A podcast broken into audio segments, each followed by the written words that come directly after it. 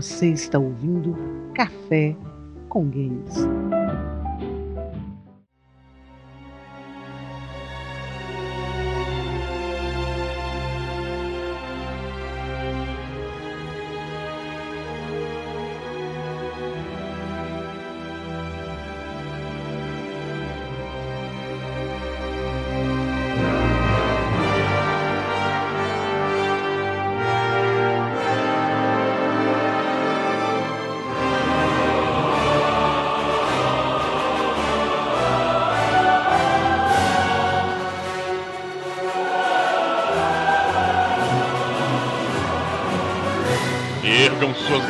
Café, empunhem os seus joysticks, está começando mais um Café com Games. Favor desligar celulares, rifles guns, PEMs, emissores de ondas psionicas e lança-chamas plasmáticos.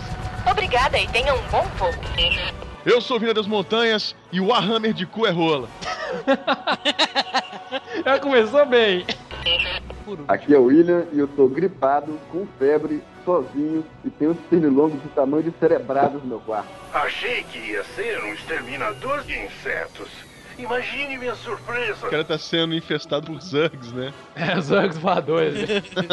Pois é, cara, e eu tô preocupado que tô achando que são anjos mesmo e não pernilongos. Lança chamas. Vai Fogo. virar o, o rei dos números, como é que é? Se você não tiver poder psionico bom, eles vão te descartar, hein?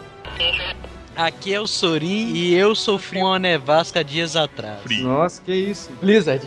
Nó, que trocadilho. Ficou nevando uns três dias aqui por E isso. frio é o vazio. Então tá osso, cara. Porque aqui é frio. Frio ao vazio. Seres intergalácticos, aqui é o Igor, e se o Brasil adotasse o plano de aposentadoria dos protos, na porta do INSS ia ter um monte de velhinho querendo entrar na carcaça do dragão. Serviremos para sempre. Meu nome é Ícaro e tomar rush é um saco. O que é melhor? Esmagar os Zergs, ver eles sendo arrastados na sua frente? Ouvir as lamúrias dos Protoss?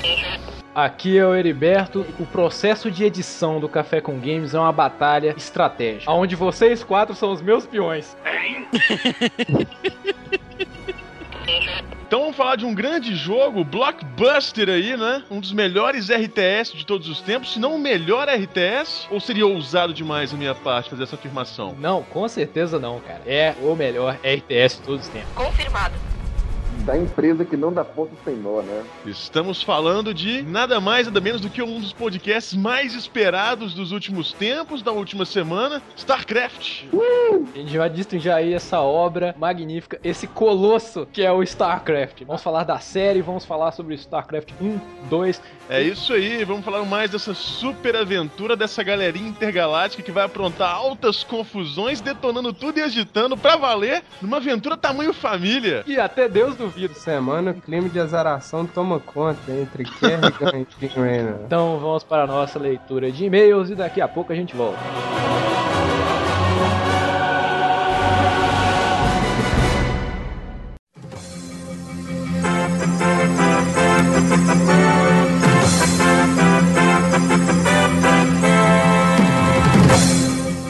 Café com Games informa. Como é de costume, sempre respondemos todos os e-mails pessoalmente e selecionamos os melhores para serem lidos no podcast. Excepcionalmente nessa semana, não vamos fazer a leitura de e-mails devido ao tempo de duração do programa. Após o toque de 5 segundos, voltaremos com a nossa programação normal.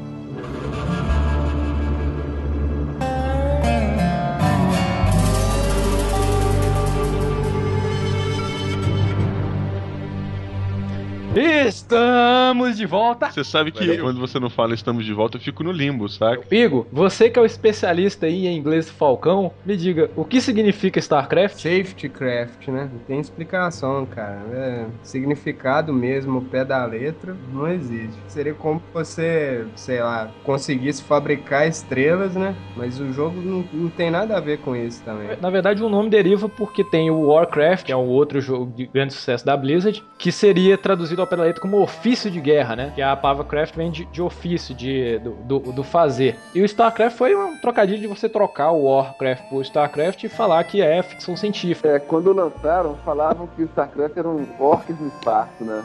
Ele acabou sendo até maior que apenas a versão ficção científica do Warcraft.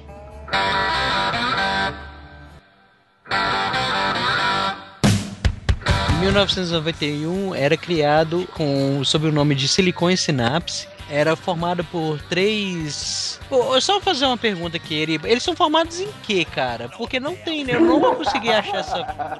Eu não, consegui, sério. Eu consegui.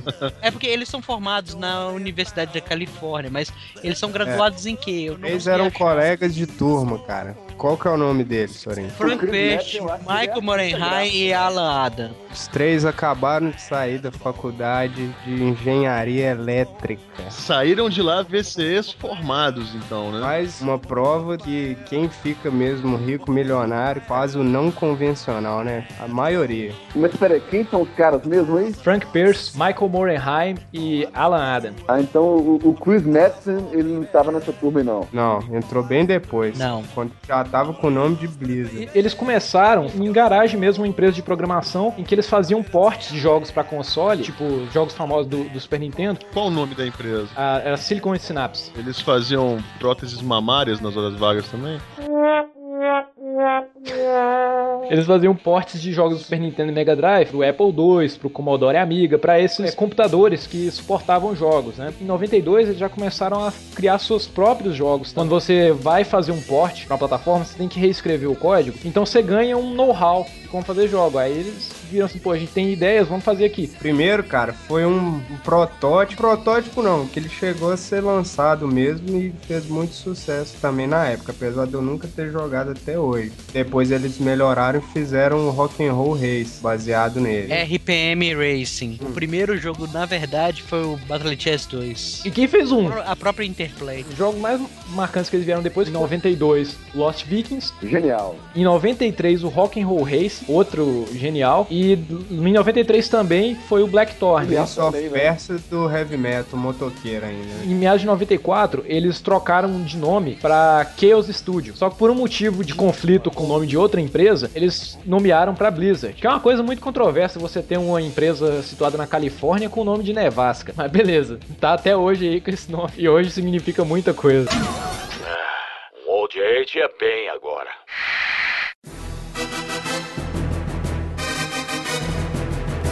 Em 94, eles é, começaram a fazer um game de estratégia baseado na mecânica do Dune, que é considerado a pedra fundamental dos jogos de estratégia em tempo real.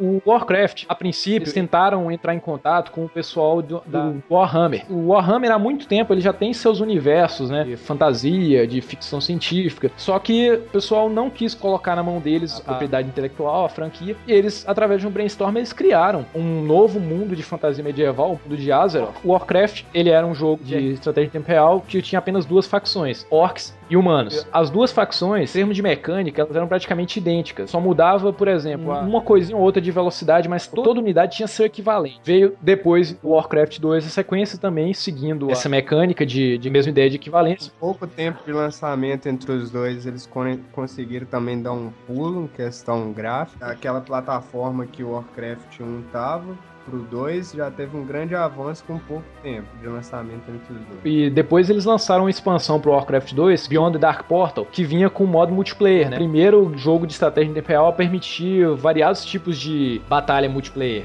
Via conexão direta de IP, via host ou via LAN. O jogo foi uma febre nessa questão do multiplayer. O Warcraft 2, ele teve essas expansões. Foram quantas expansões? Porque eu me lembro de ter jogado o Warcraft Beyond the Dark Portal. Eu nunca ouvi falar do Tides of. Pois tá. é, desse Tides of. O jogo se chama Warcraft 2 Tides of Darkness. Que é que tem um pirata na capa. Um orc pirata e um humano pirata. Seria Marés das Trevas, é porque ele introduz o conceito de batalha naval. E a expansão dele se chama Beyond the Dark Portal.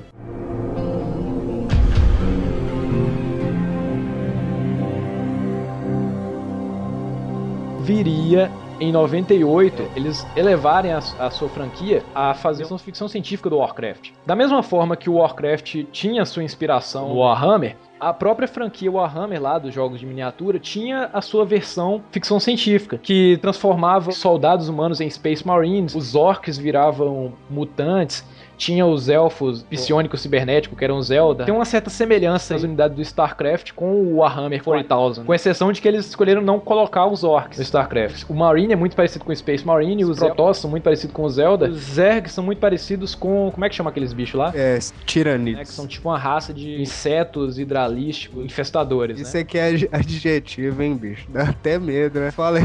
Insetos gigantes infestadores, né? Hidralísticos. Hidralísticos. O que, que, que isso quer dizer? Que são feitos de água.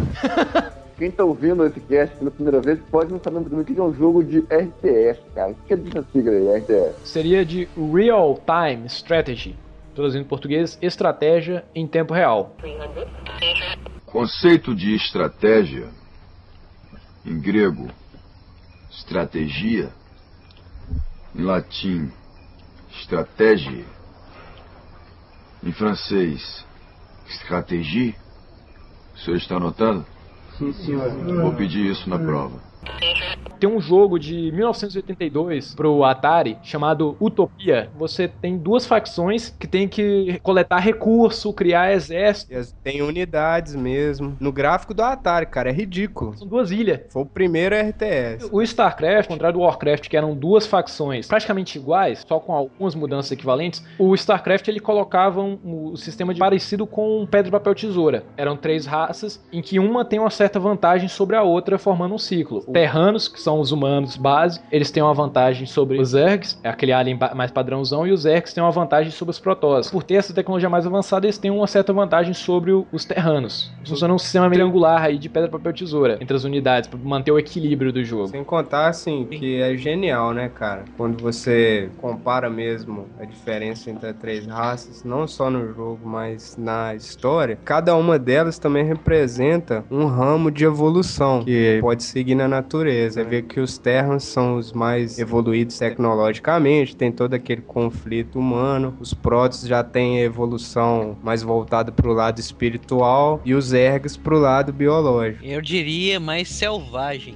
Essas duas raças aí, o Protoss e os Zerg, né, elas têm origem, de certa forma, comum, né? Existe uma raça muito antiga, que são os Xel'Naga. Xel'Naga é uma das raças mais antigas conhecidas do universo. Eles são como se fossem cientistas. Eles vivem nos planetas mundos, cara. Assim, nos plan naves planetas, né? Fala ship world. E eles vão andando pelo universo procurando formas de vida para eles poderem modificá-las como experimento mesmo. Eles procuram uma pureza de forma. Eles falam que é the distinct purity of form. Aí foi o que o Guilherme falou dos ergos. Quando eu falei criaram, Vina, não é que eles pegam do barro e criam. Eles vão fazendo experiências, eles vão conduzindo geneticamente a espécie. Ah, entendi. É, acho que esses Xel'Nagas são igual aqueles Chozo, cara, que treinaram a, a Metroid lá.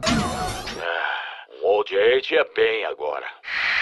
O Xel'Naga, quando cobriram a primeira raça que eles fizeram experimentos Protoss, eles chegaram lá no planeta de Aio, era um planeta céu. Os estavam lá, cara, igual índio, bem primitivo mesmo. Tinha algumas tribos, tinha um grupo de caçadores, guerreiros, e eles viram aquilo ali e acharam interessante, conseguiram enxergar a tal da ciência da pureza lá nos Protoss. E de longe, de lá de cima, nas planetas naves, eles começaram a influenciar, assim, ajudar um pouco a desenvolver tecnologicamente, dar ferramentas, coisas sem os protos ter a consciência que eles existiam. E os protos foram evoluindo tão rapidamente, eles ficaram encantados com a pureza de essência dos protos, porque antes de Naga chegar, eles já tinham desenvolvido um link psíquico entre eles, comunicavam telepaticamente, não foi pelo Naga. Depois que os Naga, passado algumas centenas, alguns séculos, chegaram a um estágio de evolução e os Xel'Nagas resolveram descer no planeta e se apresentarem para os Protoss. Aí que foi o começo do erro. Quando eles desceram e começaram a compartilhar ainda mais conhecimento com os Protoss, alguns começaram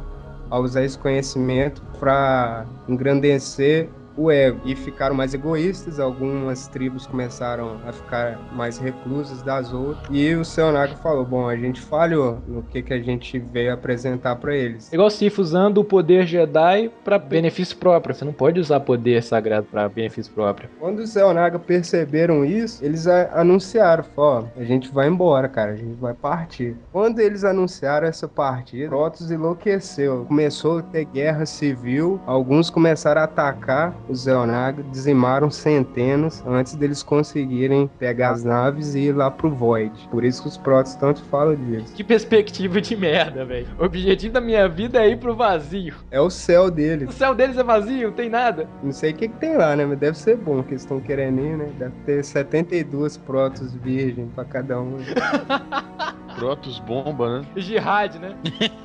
Nessa guerra civil, eles quase se dizimaram. Até surgiu um cara lá, o Cass, que conseguiu achar o tal do cristal lá. Tem esse cristal no StarCraft 2. É aquele artefato que. É aquilo dali. Esse caso achou esse cristal e conseguiu a quantidade de informações que os Zeonaga guardavam ali e conseguiu restabelecer esse link que foi perdido nessa guerra civil. Quando os Zeonagas foram embora e os Protoss enlouqueceram, que foi chamada Aeon Strife, começaram a se matar e perderam automaticamente, foram assim, esquecendo como que era o link que eles tinham telepaticamente entre eles. E esse caso conseguiu encontrar nesse cristal uma forma de restabelecer esse link. Ele descobriu que esse link não precisava ser restabelecido, na verdade ele só tinha sido esquecido. Aí que ele criou o Kala, como se fosse um código de conduta, o Bushido dos samurais, os Jedi também tem, né? Shonaga era como se tipo um deuses, líderes para um. Isso, quando eles desceram e se revelaram aos protos, eles foram adorados como Deus. E aos poucos o, o caso foi ensinando aos protos mais jovens como é que era esse código de conduta e esses jovens foram redescobrindo essa forma de viver e repassando para as outras gerações e até convencer os que ainda estavam em guerra a restabelecer a harmonia da evolução. Os protos são muito legais, né, cara? Até pelos Zealote fanáticos, aquele sábio de luzinha, eles são muito parecidos com os Jedi.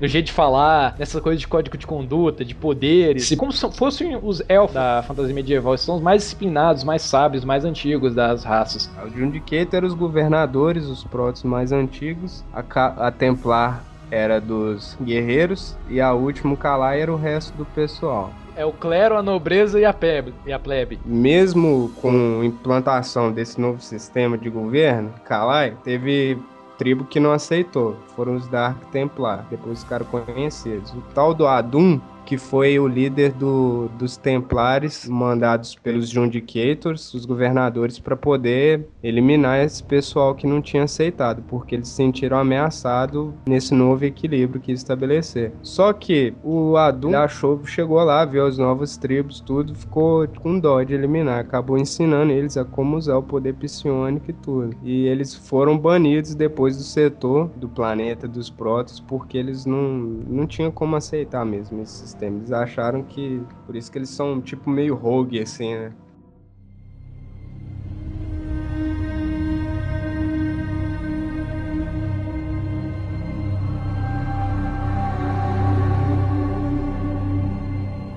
O enxame dos anos veio conforme previsto. E os Protons, primogênitos dos deuses, lutaram contra eles.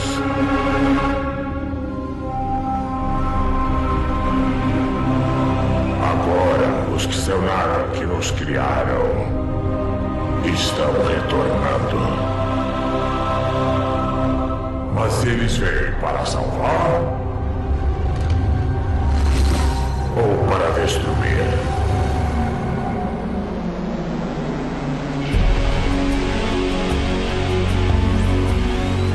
Zé Naga, decepcionado com a criação deles, o Protos, não por ter criado a partir do nada, mas por ter tentado evoluir, não ter dado certo, conseguiu ver essa tal decência da pureza numa larva, cara, minúscula. Falam que é muito parecido com aquela Zerg larva lá, aquela primeira. Eles pegaram essa larvinha, tal, modificaram lá da forma deles e soltou lá no planeta. Essa larvinha entrava dentro dos seres como se fosse um parasita, ficava ali se alimentando do, do fluido neural delas. E com isso, com a evolução com o tempo, ela ia já aprendendo a controlar aquele ser ali e modificar ele para ele poder se virar no ambiente. O método de reprodução dos aliens do filme. Engraçado que o, o Zerg é até parecido com o Alien, o Alien Oitavo Passageiro. O planeta dos Zergs, onde eles foram criados inicialmente, era um planeta de fogo, cara, assim, não tinha muita coisa não. E a primeira coisa depois que os Zergs fizeram com os seres ali foi evoluir de acordo com o gosto deles. Começaram a desenvolver a biologia deles mesmo para poder se adaptar ali ao ambiente. Ah, me diz uma coisa. Ao longo da campanha você encontra eles em planetas de fogo, planetas vulcânicos. Já que a maneira mais fácil de você matar um Zerg é queimando ele, por que, que eles sempre vão parar nesses planetas? Um falha de, de lore, né, velho, do.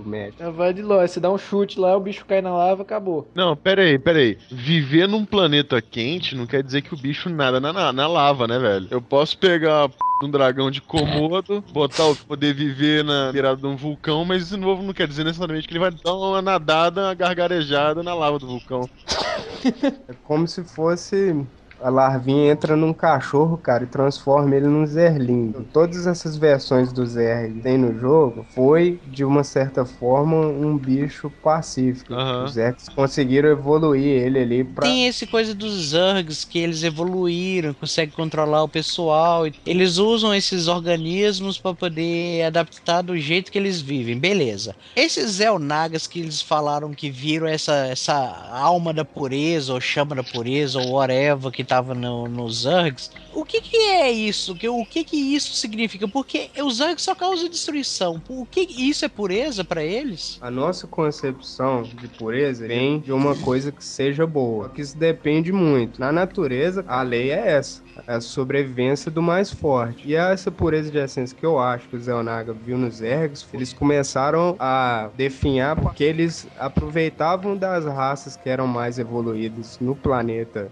Zeros, que foi onde eles foram criados, e as, as raças, as outras espécies de animais, de criaturas que eles acharam que não eram efetivas, eles estavam eliminando. É bem a definição de pureza que Hitler fazia da raça ariana, né? Os Zeonag começaram a, a ficar assustados quando eles já estavam assim, vamos pegar aqui essa tipo preguiça aqui herbívora, vou transformar ela no hidralis. Cara, de onde onde você achou essa comparação de que o, o Hydralice parece uma preguiça? E, e essa pureza, cara, é uma pureza genética, né? É uma pureza Genética, cara, de evolução, é. Não é que nem eles pegaram os protós lá, que eles estavam vivendo em tribos, como se eles fossem um bando de índios e ainda não tem sociedade, aquilo é pureza. Igual- Que nem um homem macaco. Uhum. Por isso que eu falo dos três ramos de evolução. Quando os Seonagos começaram a ver que os Zergs já estavam querendo desviar desse caminho, o que, que eles criaram? Um Overmind para poder controlar eles, que até esse momento não tinha. E aí que veio o outro erro, que o Overmind começou a desenvolver um intelecto independente.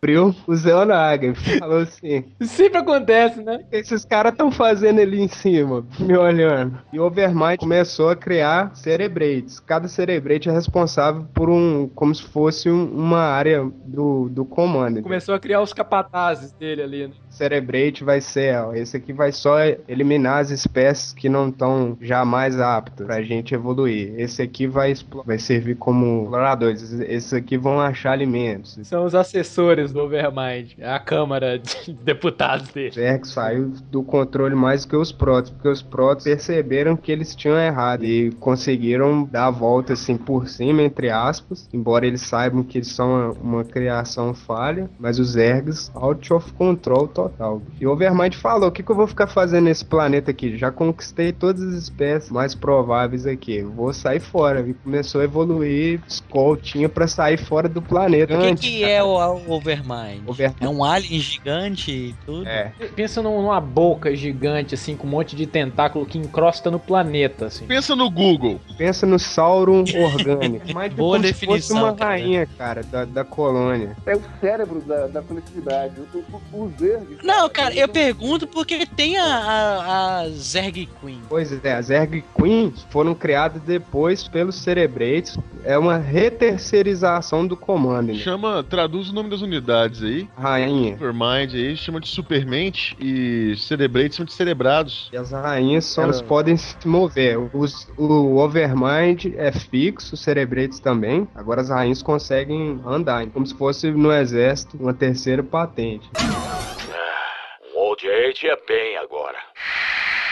E tava passando uma espécie gigante, cara, de alien perto do planeta Zeros. O Overmind chamou eles assim: ó, vem cá que eu vou te mostrar um negócio. Vem cá que eu vou te dar balinha, vem, vem. Dessa aqui que tem uma galera bonitinha querendo te conhecer. Aí chegou lá, infectou, virou uma super nave de transporte. Eles começaram a conquistar os planetas tudo ali perto. Eu sempre fiquei pensando nisso, como é que o Zerg faz pra, pra viajar de planeta em planeta? Na saída do planeta, de cartão de saída, é eles acharam o céu A evolução dos Zergs, cara, tava tão avançada, mas tão avançada, que eles conseguiram perfurar a carapaça da nave do Zelnaga em poucas horas. Só pra vocês terem ideia, com dente e garra. Maravilha. Um monte de comunista.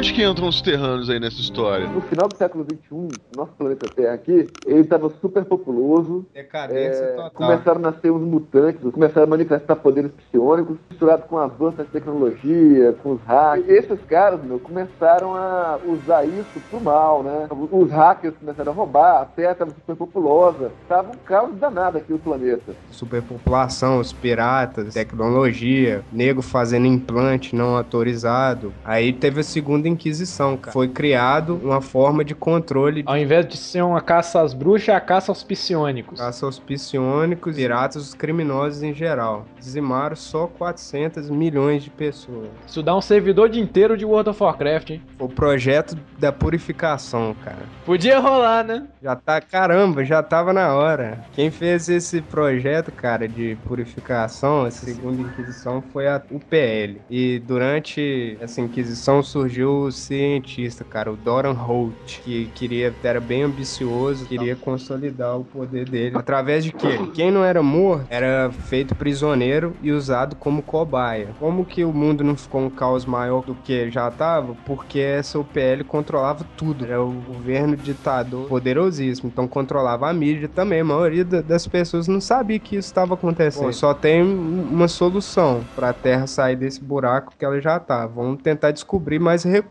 fora daqui. E criou um computador gigante, velho. O tal do Atlas. Gigante não em tamanho físico, mas em potência mesmo de, de tecnologia. Tipo aquele computador do Dex. E ele pegou esses 40 mil prisioneiros, fez quatro naves e jogou no espaço, com Atlas guiando só uma delas. Ó a merda isso ia dar. Só colocou a escória da sociedade nessas naves aí. Eram quatro naves. A Nagafa, Argo, Sarengo e Reagan, cada um com mais ou menos 10 mil dentro. Só dentro dessa primeira, Nagfa, que tinha o computador Atlas guiando com as coordenadas para onde eles iam. O que, que aconteceu?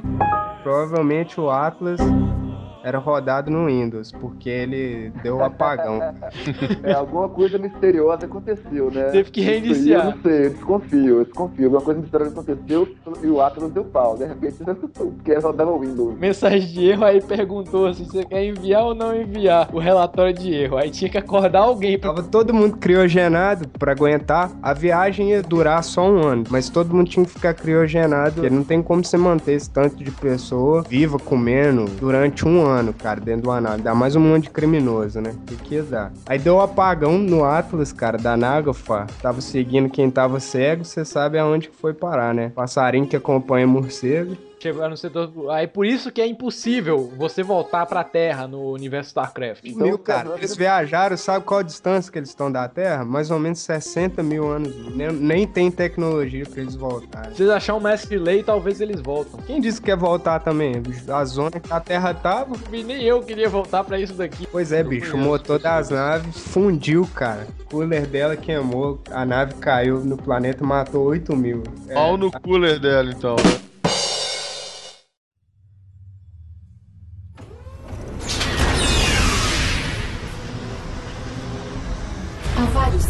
Quatro naves prisão da Terra desviaram a rota e entraram no remoto setor de Coprulo. Elas fizeram pouso forçado nos planetas Tarsones, Moria e Umoja.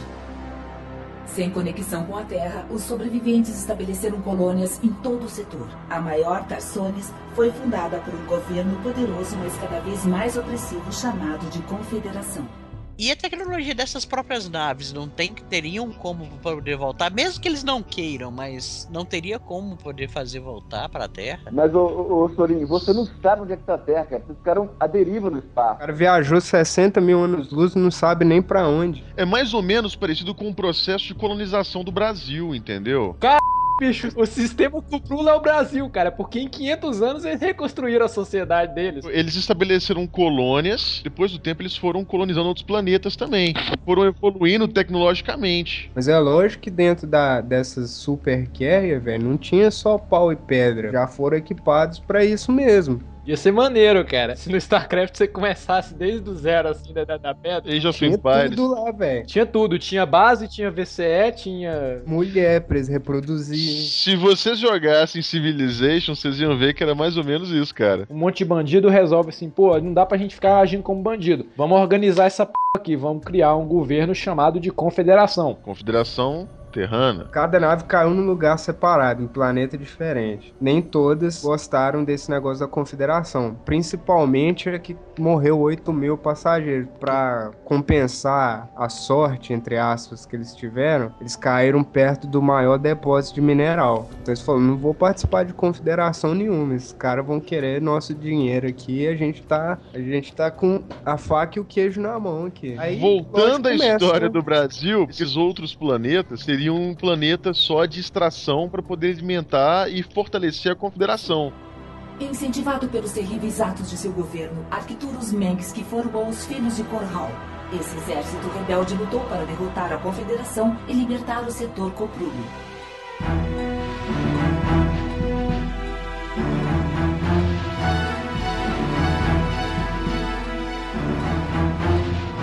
Aí teve a rebelião de Corral, que é aquela facção que tem um símbolo, um chicote, assim, ó, uma mão com chicote. Também, né? Outra referência, assim, não quero ser escravo, né, de ninguém. O líder da rebelião contra a Confederação era o pai do Arcturus Mengas, era o Angus Mengas. E a Confederação era muito poderosa. Começou a ver que toda essa rebelião já estava começando a crescer demais, a tomar conta do negócio, falando assim, ó, o principal facção tá instigando o povo aí a ficar contra a Confederação é esse pessoal do Corral aí. Então vamos usar ele como exemplo, né? Tiradentes. Assassinos, cara, Ghost. Matou ele lá na casa dele, decapitou ele, a esposa e a filha. Nunca encontraram as cabeças. Filho dele, Arturus Mengas, tinha uma carreira promissora na Confederação, não gostou nada, né, cara? Que ele achou um absurdo eles usarem a família dele contra, assim, como se fosse um exemplo contra isso. Ele achou que eles mataram só pra provar que a Confederação era poderosa, porque isso não acabou em nada com a rebelião. Lógico, né, velho? A partir desse momento aí, ele já se tornou o líder já da, Da rebelião. resistência. Ele é o Fidel Castro da parada. A luta do Arcturus era uma luta nobre. Cara, né? ele era do lado bom da história. A Confederação viu que a rebelião, ao invés de abaixar com o assassinato do pai do Arcturus Mendes, ela começou a piorar. Porque o Arcturus Mendes estava tão fanático no negócio que conseguiu convencer, cara, ainda mais colônias a se juntar contra a Confederação. O que, que a Confederação fez? Exemplo. Já percebeu que quanto mais esses caras colocam pra poder tentar. Ah, vamos fazer Só- isso que isso vai acabar. Só dá merda. Mandou mísseis nucleares, cara, no planeta de Corral. Matou 4 milhões de pessoas. E como que culminou Por sorte, essa- o Arturo esse- não tava lá, não. O Arturo estava lá no Umoja, no protetorado. Aí que vem o Jim Reno. Se o Mengs, que é o Fidel da Revolução, o, o Raynor é o Che Guevara. Enquanto Mengs e seus combatentes de resistência lutavam para derrotar a Confederação Corrupta, uma ameaça muito maior defrontava os terranos. Sem aviso, imensas naves de guerra alienígenas apareceram e cercaram o planeta confederado de Chalsara. Dizendo que eram os Protoss, os alienígenas incineraram a superfície do planeta e então misteriosamente se retiraram.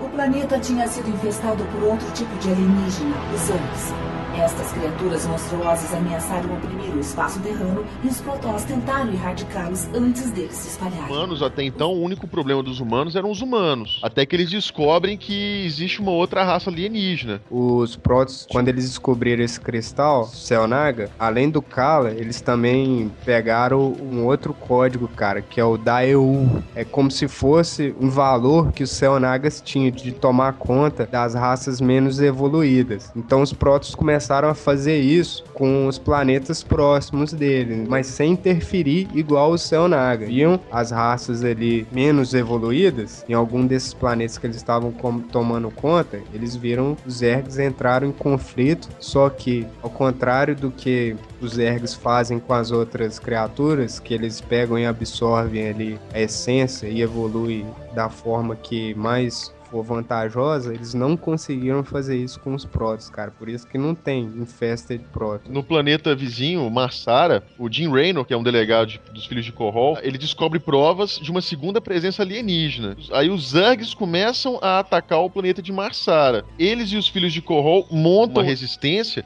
para tentar proteger o planeta. Protoss acompanhando os Zergs para ver o que, que eles estavam indo fazer, viram que eles estavam começando a infestar o planeta de Marsara para poder pegar os terras e fazer eles escravos eternos. Porque eles não tinham conseguido infestar os Protoss, porque os Protoss já tinham evolução já superior. Então os Zergs viam nos terras uma chave para poder derrotar os Protoss. E parece que a única saída para poder salvar o planeta, salvar raças, era queimando um planeta infestado. Não tinha salvação, né? não tinha um antivírus. Os Zergs já tinham chegado ao planeta vizinho Marsara e o Marechal Jim Raynor lutou para salvar os colonos horrorizados após terem sido abandonados pelo governo confederado à ameaça alienígena. Os filhos de Conhal interferiram salvando milhares de vidas dos Zergs enlouquecidos e dos enigmáticos Protoss. Desgostoso com a confederação, Raynor uniu-se aos rebeldes e encontrou Sarah Kerrigan.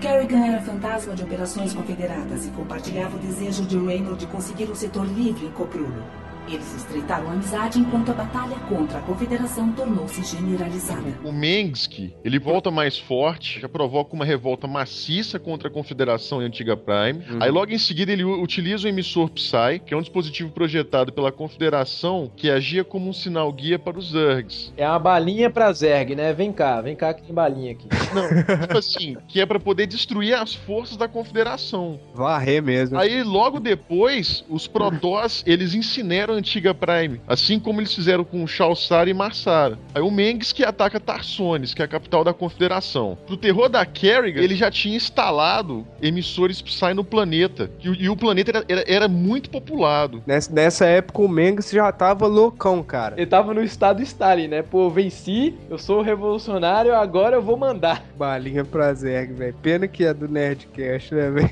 Eu tava- Sabe o que eu imaginei, cara? Um Eu imaginei um, cara eu imaginei um uma cara... house na mão, cara, chamando um Zerlink. Bem, cara. Eu imaginei o mesmo cara dentro de uma pala preta. Por quê? Porque não- tinha uma novela, cara, que passou na década de 90, 97, 98, alguma coisa, que tinha esse lance do sequestro de crianças. E era sempre um Opala preto com um vidro preto, velho. Imagina um monte de Zerg correndo atrás de preta. Ô, bicho, eu vou, vou mandar um e-mail pro pessoal da Blizzard, põe uma bala preta na próxima expansão. De acordo com que os Zergs eles chegavam a Tarsones, Jim Raynor começou a se perguntar sobre a sanidade do Mengsk. Qualquer medida extrema era justificada pelo Mengsk para poder atingir os objetivos dele, entendeu? Os fins justificam os meios, né? Mais ou menos isso. O líder da, da frota Protoss, o executor Tassadar, que nome, hein? Esse é um nome maneiro, o executor Tassadar. Esse vai pro meu filho, hein? os Protoss têm uns nomes maneiros. Eu tava, eu tava em dúvida aqui entre Zeratu e executor Tassadar. José Arthur, né? José Arthur? Pode ser José Arthur. Os Protons, orientados pelo executor Tassadar, decidiram ajudar os terranos a derrotar os Zergs em vez de expurgar a vida do planeta. Mengsk enviou Kerrigan para deter a interferência de Tassadar. Com Kerrigan batalhando contra os Protoss, os Zergs tomaram conta de Tarsones e dizimaram a população. Ao conquistar seus objetivos, Mengsk deixou o planeta e abandonou Kerrigan aos alienígenas. Desgostoso com a traição de Mengsk, Raynor desistiu dos filhos de Korhal. Ele correu até a superfície do planeta para salvar Kerrigan, mas era tarde demais, não restava nenhum sinal dela. Vina, você carrega uma foto da Bárbara na sua carteira, né? Sim. Você carregaria uma concept art dela? tá certo. O Jim carrega uma arte conceitual e não uma foto. Que dá pra você ver os traços de desenho. Aquilo é desenho. Quem guarda na, na carteira o concept art da mulher? Ele é um mercenário fudidão e tal, ela é patricinha lá. O Igor já falou que a Supermente é a consciência suprema lá, né? Que controla os Zergs. E essa Supermente alterou a Kerrigan, cara. E infectando ela com um vírus. Um vírus hiperevolutivo. E como a Kerrigan já tinha algumas habilidades psionicas, acabou que ela ficou mais motherfucker ainda, sacou? Ela ficou fodaça. Ela ficou devassa. Ficou tipo Elvira Rainha das Trevas. Virou uma sucubus. e se tornou a, a, a Rainha das Lâminas. É escravo na testa. e com três cravos na testa e um, um dreadlock muito louco. É, e um salto alto, né? Pra falar que é sexy, o, né? o Zé anteriormente devia ter infectado algum Terran que era fez faculdade de moda, né, velho? Viu as tendências. Cara, infectou Elvira, velho. Aqui é a Kerrigan. Nós neutralizamos os Protoss, mas existe uma onda de Zergs avançando nesta posição. Precisamos sair imediatamente. Ignore essa ordem. Estamos saindo. O quê? Não vai simplesmente deixá-los? Todas as naves, preparem-se para deixar Tarsones ao meu comando. Pessoal, cadê o resgate? Arcturo, seu desgraçado! Não faça isso! Está feito. Helmsman, sinalize a frota e tire-nos da órbita. Agora! Comandante. Jim? O que é que está acontecendo?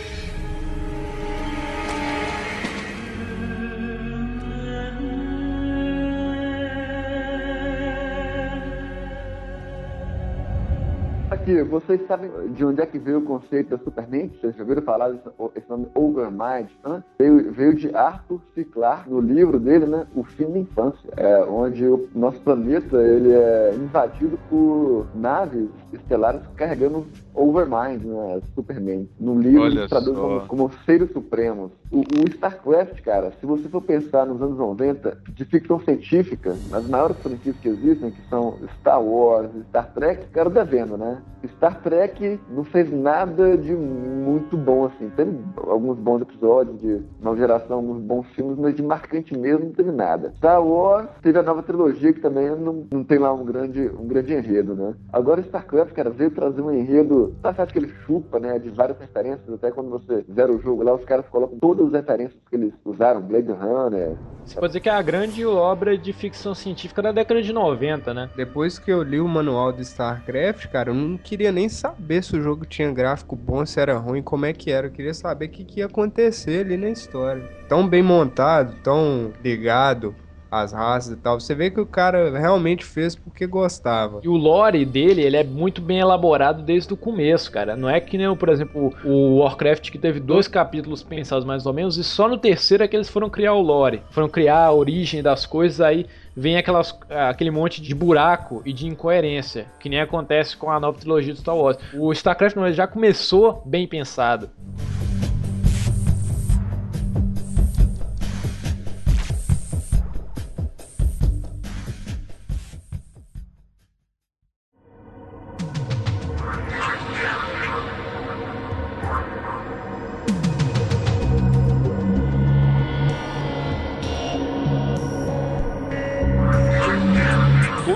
Todos os Zergs, os Zergs, eles não têm livre-arbítrio, eles seguem os desejos da Supermente. É uma colmeia, é a rainha lá, um exemplo. A Supermente, ela coloca generais que são cerebrados. Aqueles generais, os- esses cerebrados, eles comandam aquele grupo de Zergs. Se esse cerebrado for destruído, esse grupo de Zergs não sabe o que fazer, fica doidão. Vira tipo uma vaca. Dá o- a doença da vaca louca no Zeg. Aí que entra um outro personagem que é importantíssimo pra história, que é o Zeratul, que é um líder Exato. entre os irmãos Protoss Protoss que são os Templários das Trevas, e o Zeratul, ele mata um dos cerebrados da Supermente. A casta, uma casta Zerg, que era controlada por esse cerebrado, tipo, ficou doida, doença vaca louca. A doença do Zerg louco. As Não doenças quero do Zerg mais balinha.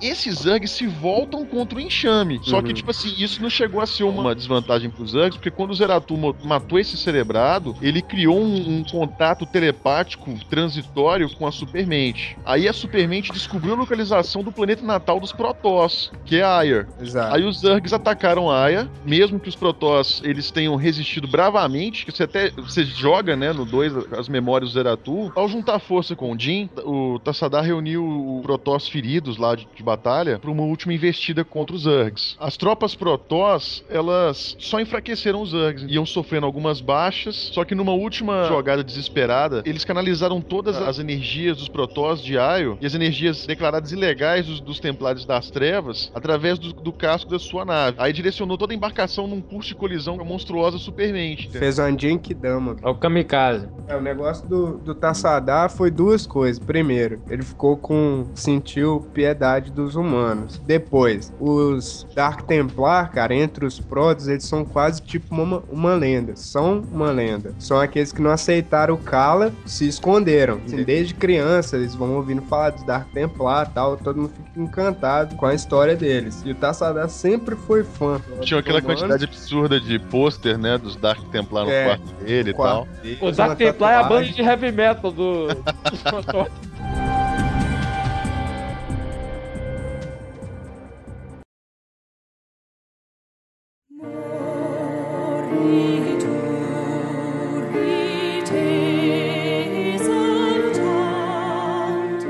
Sacrifício do Tassadar e a Supermente destruída, isso não trouxe muitos benefícios para os Protoss, né? Porque o planeta deles, Aior, estava praticamente destruído. E a Kerrigan, que estava no planeta Char, ela sentiu a morte da Supermente e entendeu qual que era o papel dela ali na história, que era suceder a Supermente, se tornando a, Rainha das Lâminas. Expansão de RPG e de RTS é sempre assim, né, cara? Você imagina, na Segunda Guerra Mundial, que você acabou de derrotar o Hitler. O Hitler se suicidou lá na praça do, do Fusca, né? Aí acabou o jogo. A expansão do Segunda Guerra Mundial, o jogo, é você indo atrás das resistências nazistas e derrotando elas. É você sempre derrotando a repa. Essa Brood War, cara, nada mais foi do que Kerrigan Fantoche. Conseguiu, bicho, controlar todas as outras raças e facções de acordo com os interesses dela, bicho. Depois que ela saiu daquele casulo lá, ela saiu a Elvira, a rainha das trevas, ela começou a modificar já os interesses ali, entender os conflitos já pra mudar as coisas pra ela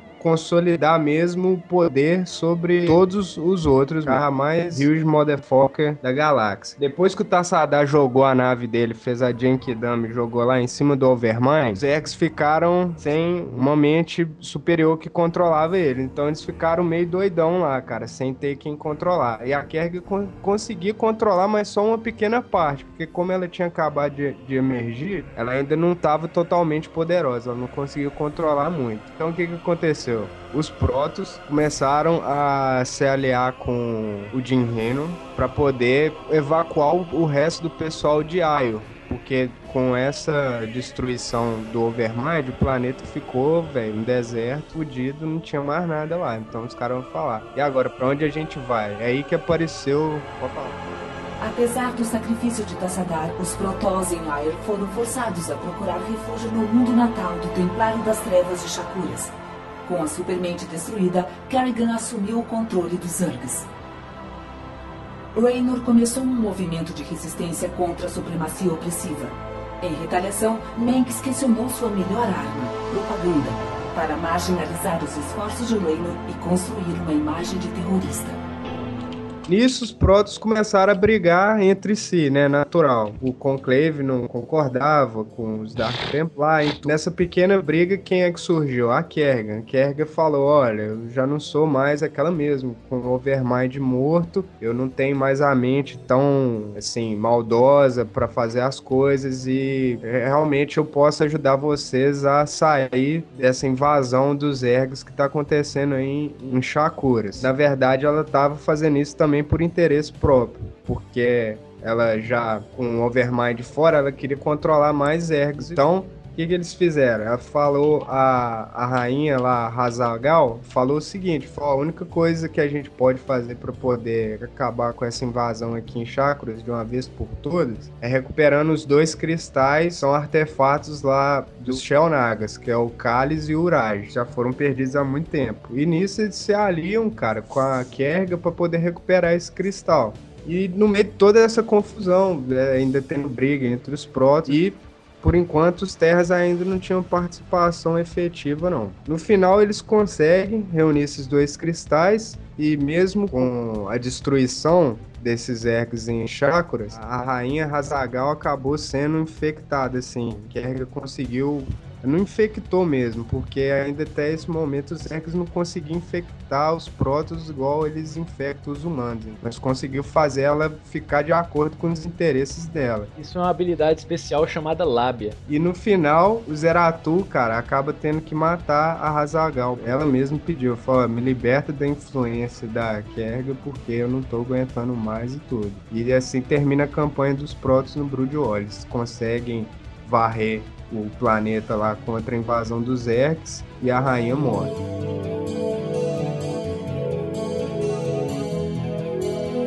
A Terra já conseguiu localizar os caras que estavam perdidos no espaço. Resolveu meter a mão no meio também, né, cara? Já não bastasse a bagunça que tava entre a guerra das guildas e facções. E eles foram lá em, em Char, não foi? Tinha sido varrido pelos Protos, porque tava todo já infectado pelos Zergs e descobriu o tal do Psy Disruptor, que era o negócio que controlava os Zergs de acordo com o interesse dos humanos. E tinha dois caras lá, velho, que era o Admiral Stukov e o Edmund Duke. Esses dois caras tinha o imediato deles o Ghost, que ficou como sendo o substituto da Kerga, que era o Duran. Duran, Duran. E com a descoberta desse Psy Disruptor, esses dois caras que estavam na frente da UED começam a, a discutir, né? Um quer que o Psy Disruptor seja usado com a UED para poder dominar o resto da confederação e tudo. E o outro fala que não, que é muito perigoso. No final da história, o Duran acaba desobedecendo a ordem de um e destrói o Disruptor. No final, aquele que queria que não destruísse, que era o Edmond Duke, falou que o, o seguinte, ó, você destruiu tudo e o Alexis falou, ó, você foi muito tolo, porque o Duran, ele na verdade é um traidor, tal. E o cara acabou comprovando que era isso mesmo e acaba matando o Stukov. E aí o Duke, ele fica lá todo cheio de remorso, né? Pera aí, não deu um nó no meu cérebro aqui agora. Tá vendo? É uma bosta, velho, esse troço. Expansão, só porque elas são todas interligadas, cara, essas campanhas. No final acaba virando é como se a expansão fosse uma grande campanha do Zerg, da Kerg, entendeu? Porque ele conseguindo ele destruir esse Psy Disruptor, acabou fortalecendo quem? A Kerga de novo. Que os Zergs que estavam sendo controlados pelo Psy Disruptor ficam doidão, sem pai nem mãe, e a Kerga vai lá e abraça mais um pouquinho. E outro fato importante também, que a Kergan estava influenciando eles a fazer isso porque estava surgindo um novo Overmind já. Depois que aquele tinha sido destruído lá em Ayo, já tinha uma jovem supermente. A Kergan é tão malandra, você ter uma ideia, ela sequestra Hazagal e usa ela para chantagear o Zeratul, obrigando ele a destruir a supermente que está em Char. Aí quando o Zeratu faz isso, ela ganha controle sobre todas as hordas Zerg. Na hora que o Zeratu tenta fugir com a Azagal, como você tá controlando, seu objetivo é matar ela e impedir isso. Mas aí no meio tempo o Zeratu que mata, igual o Igor já falou, o Zeratu dá cabo da Azagal. Os terras ainda lá sobre o domínio do Mengs e o Dinho Reino ainda tentando ali procurar algum apoio da população para ser os rebeldes. E a maior arma do Mengs contra ele estava sendo a propaganda que é bem... Ô Igor, por que, que a Kerrigan é chamada de Rainha das Lâminas? Pelo que eu sei, Rainha das Lâminas foi a autodenominação da Kerrigan. Vamos lembrar também que todas as unidades Zergs de ataque têm lâminas, entendeu? Então a Rainha das Lâminas, o Senhor das Armas, por exemplo, que é o cara que controla tudo. Então Rainha das Lâminas... Excelente definição. Eu achava que é porque Queen of Blades é bonito em inglês. Só por causa disso. É ver que os caras não, não dão ponto sem nó.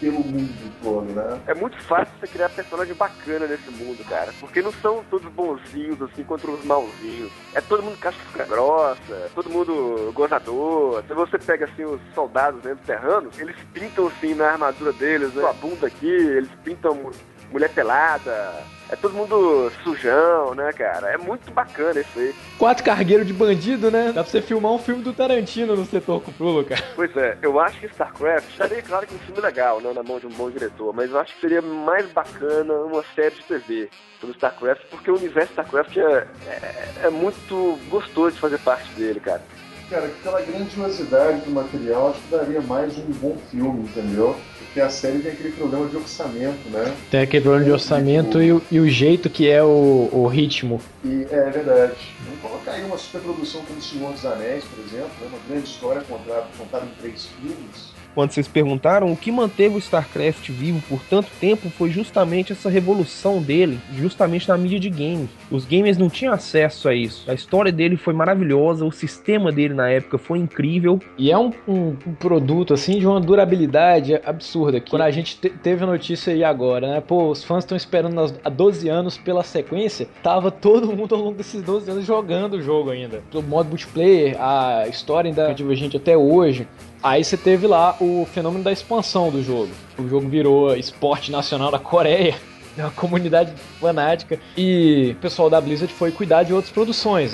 A gente teve aí em 2000 Diablo, em 2002 foi o Warcraft 3, em 2003 foi o Frozen Throne. Em 2005, o pessoal do time de, de produção do, do StarCraft estava pensando assim: a gente tem que trazer uma sequência para o jogo, mas poxa, a gente ainda tá jogando o jogo. Hein? Como eles não viam assim, como a gente cons conseguiria melhorar o produto StarCraft, o jogo de, de estratégia, que o primeiro já é um produto, produto assim, perfeito, considerado o melhor jogo de estratégia em tempo real até hoje, eles pensaram assim, vamos expandir de uma maneira diferente. Começou o projeto do StarCraft Ghost. Vocês lembram? Um jogo de ação para consoles. Ele estava previsto para PlayStation 2, GameCube e Xbox, em que seria protagonizado por uma personagem Ghost, que é a nova, que se não me engano, ela foi feita por um brasileiro, ganhou um concurso de concept art da Blizzard e decidiram fazer um jogo baseado nela. Aí ia ser um jogo stealth, estilo Metal Gear Solid, iria invadir bases. Você consegue achar no YouTube alguns vídeos de jogabilidade da, até da abertura do jogo.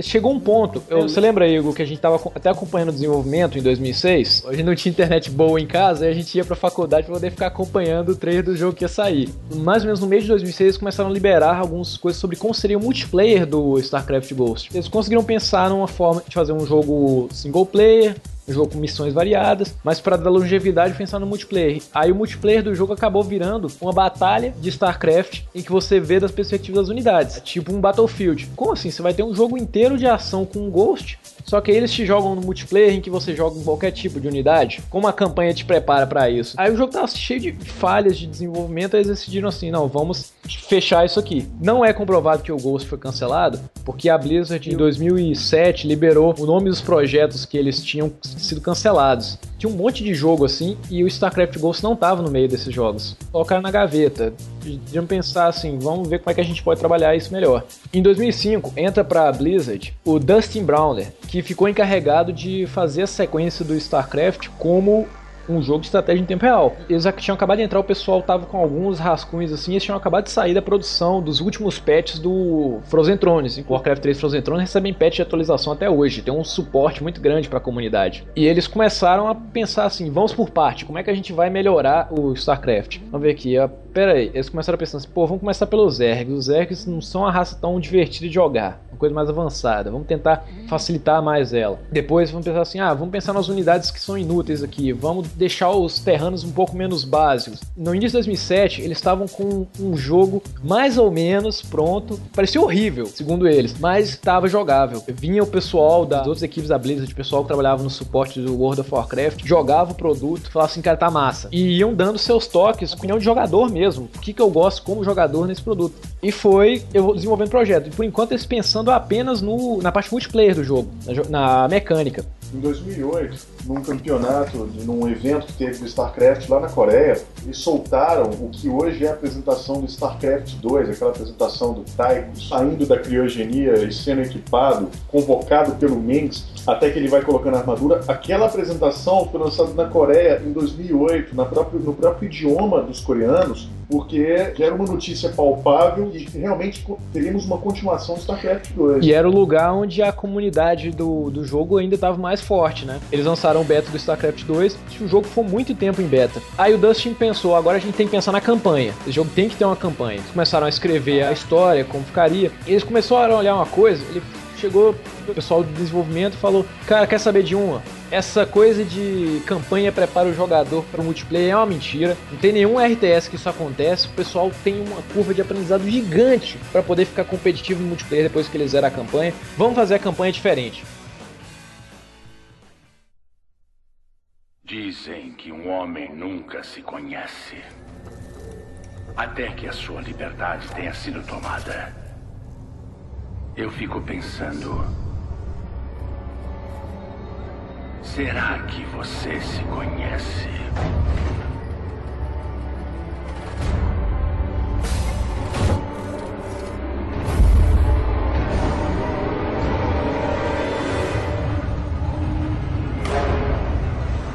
Prisioneiro, avance na plataforma.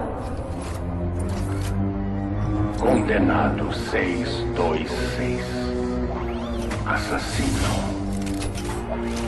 Pirata. Traidor. Hoje você será libertado. Mas, como logo irá aprender, até mesmo a liberdade tem seu preço.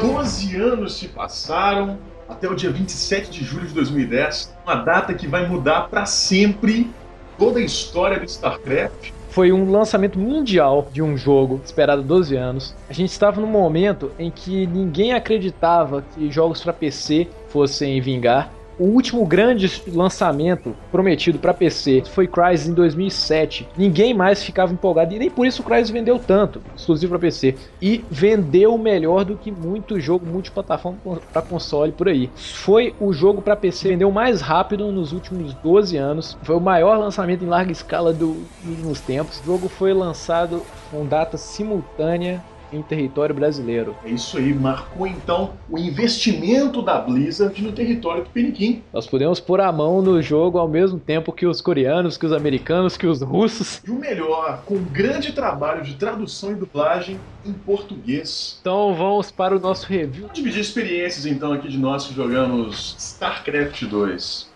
Começar pelo Ícaro aí, nosso convidado. Como é que foi pôr as mãos lá no StarCraft? Principalmente você que jogou o primeiro, né? Que você teve um impacto maior. O primeiro impacto que todo jogador pode anunciar foi o gráfico, tá maravilhoso. O segundo impacto, as mudanças que houveram nas raças, apesar de serem sutis de certa forma, foram magníficas também. Nunca antes houve uma variedade de unidades tão grande. A estratégia nova para os jogos, apesar de Rush de Zerg ainda ser a maior dor de cabeça que existe, se tornou uma coisa incrivelmente interessante. E a história tá magnífica como sempre. A campanha ela é diferente em vários aspectos do modo skirmish. Os upgrades que você pode fazer no adicional, eles não são construídos em campo de batalha. Eles são construídos antes. Por exemplo, você pode comprar um escudo para seu soldado. Isso vem de praxe, dos upgrades que você compra dentro da Império antes de vir para missão. Dentre vários outros que vão aumentar a armadura, vão aumentar o ataque da sua unidade, que vai mudar a maneira que você vai jogar. Como você escolhe que unidade você vai atualizar antes de ir para missão. E você também pode escolher qual missão você ir. A cada vez que você vai para o ponto de comando, você tem ali de duas a três missões diferentes para poder escolher. Todo o gameplay do jogo muito de acordo com esse seu gerenciamento externo, né? esse seu gerenciamento dentro da própria nave. Isso faz também com que todas as vezes que você comece uma campanha nova, através das suas escolhas e do seu próprio gerenciamento financeiro e tecnológico, com que você tenha realmente ah, jogos diferentes, formas de jogar diferentes, a mesma campanha. Além de você diversificar a experiência de, de jogador para jogador, você adiciona um fator replay. E pra mim, cara, é o primeiro RTS que eu joguei, o primeiro jogo de estratégia de real que eu joguei com fator replay. Nenhum outro jogo que eu joguei na minha vida deu incentivo a jogar a campanha de novo. Que não fosse só pela história. A gente tem, por exemplo, Warcraft. Cheguei a zerar o Warcraft, mas se eu tivesse que jogar Warcraft novo seria pra poder, porque a história é muito boa. E não pelo prazer de jogar o jogo em si. Não seja ruim, é muito bom. Mas jogar a campanha novamente, entendeu? Depois de ter jogado StarCraft, ah, realmente muito difícil. Não vamos fazer a campanha pra preparar o cara multiplayer, vamos fazer o cara querer jogar a campanha de novo, várias, vezes. Cada missão da campanha você tem realmente um desafio. Cada, cada fase realmente é diferente.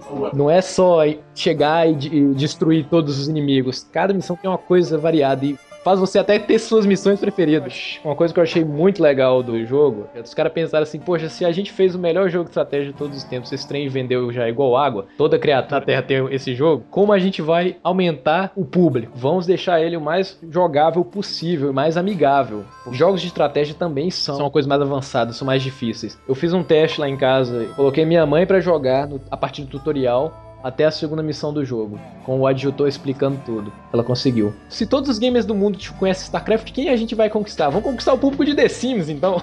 É isso que é interessante. Por exemplo, eu não era o público-alvo de StarCraft. Eu há muito tempo não jogava um jogo de estratégia em tempo real e, sinceramente, eu estava muito descrente ah, que eu jogaria realmente um, novo jogo de estratégia em tempo real. Só para vocês terem uma ideia, o último grande jogo de estratégia que eu joguei o Dragon Shard de 2004, que é o Dungeons and Dragons Dragon Shard. Ah, teve o Rise of Nations também que eu joguei, mas que só a primeira parte da campanha que era interessante, depois o jogo. Então eu fiquei muito descrente. Como eu peguei o StarCraft 2, quis dar uma chance pro jogo e eu praticamente não tinha muita experiência em jogos de estratégia em tempo real. Cara, foi fascinante, foi uma experiência muito imersiva. Aprendi a jogar rápido, aprendi a jogar online, que era uma experiência também que eu não tinha. Eu particularmente gosto de jogos single player, né? Início, meio fim, mas os desafios da .NET, isso tudo, cara, fez com que eu amasse o jogo, adorasse o jogo. Só de estar gravando esse cast, tô louco pra chegar em casa e, e bater um X3 com alguém, um X4 com a galera aí. Passou por uma experiência fantástica com o Daniel Heineken da, da Game Start. Nós jogamos 4x4, uma partida quase duas horas contra argentinos, cara, e ganhamos. Cara, eu, eu fico direto, se eu entro na Battle.net e o Heidegger tá, ele me chama. A gente vai 2x2, 3x3. Eu fui olhar na trilha sonora, só existe uma música pra cada raça. Pra você jogar nas fases, né? Você tá jogando, você não enjoa da música. A música ela tem 7 minutos e ela vai se transformando, vai mudando. A dos Serranos começa com um blues, depois vai pra um rock, um country. Você joga 500 partidas ali na Battle.net ouvindo aquela mesma música, você não enjoa. E as trilhas sonoras da campanha também são orquestradas, Cara, rock. As unidades são homéricas. Eu vou fazer comparação de novo. Jogo de estratégia que tentou ser engraçado, com uma urso com laser na cabeça e robô gigante japonês, o jogo não graça nenhuma. Você tem um, um piloto lá do cruzador, seu Joaquim da padaria, falando, tentando falar com sotaque japonês e com a cara do Floriano Peixoto, que é ótimo. O cara é o comandante bêbado, uma fala que um comunicado a fazer. Estou bêbado. Comendo dobrado. Atira nos dois. O demolidor que tem e fala que tá de pedreiro, cara. Na verdade, tem uma granada na minha calça. A gente, é, a gente já falou que a gente adora a história de StarCraft, a história ficou ótima no 2. Vamos dar a nossa nota aqui em, na medida xícaras de café. De 0 a 10. Xícaras de café Ícaro você dá para o StarCraft 2. Dou xícaras de chá porque eu prefiro chá do que café.